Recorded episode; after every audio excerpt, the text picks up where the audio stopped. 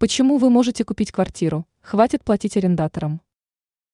Многие жители нашей страны продолжают снимать квартиру без мыслей о получении собственного жилья. Тем временем, даже для людей с относительно небольшим доходом есть шанс начать двигаться к получению жилплощади. Мы не говорим о различных социальных программах, условия которых могут меняться каждый год. Некоторые специалисты в сфере недвижимости даже говорят о том, что рынок аренды намного скуднее.